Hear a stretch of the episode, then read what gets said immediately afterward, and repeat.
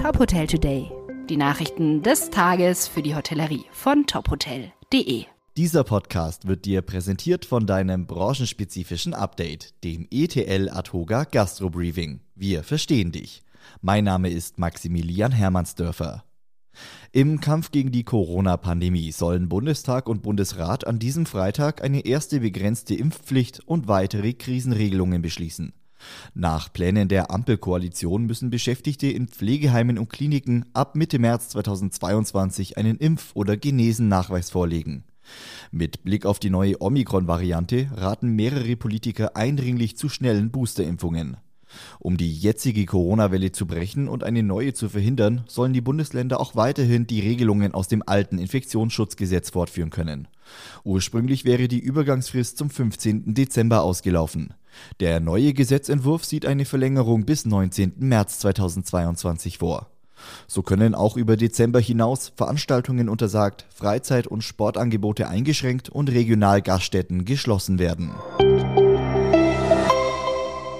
Nach einer zweimonatigen Testphase bietet das Hotel Der Blaue Reiter seinen Mitarbeitern ab Januar 2022 eine Vier-Tage-Woche an, basierend auf 38 Stunden und einen zusätzlichen freien Tag pro Woche. Die Mitarbeiter erhalten nach Unternehmensangaben weiterhin ihr volles Gehalt sowie verschiedene Benefits wie Sonn- und Feiertagszuschläge, Spät- und Nachtzuschläge, Arbeitszeitkonten und eine Fahrtkostenpauschale. Laut Geschäftsführer Markus Fränkle geht der Blaue Reiter damit als Vorreiter voran und zeige einen zukunftsorientierten Weg für die Arbeitswelt von morgen. Eine ausgewogene Work-Life-Balance sei für Arbeitnehmer ein wichtiger Entscheidungsträger geworden.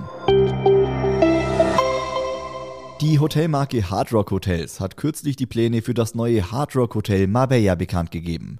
Es befindet sich im Herzen von Puerto Banus an der Costa del Sol.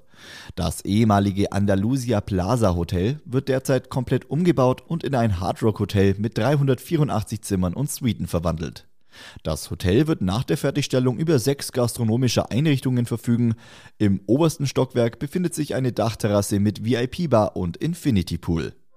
Weitere Nachrichten aus der Hotelbranche gibt's immer auf tophotel.de. Dieser Podcast wurde dir präsentiert von deinem branchenspezifischen Update, dem ETL Atoga Gastro Briefing. Wir verstehen dich.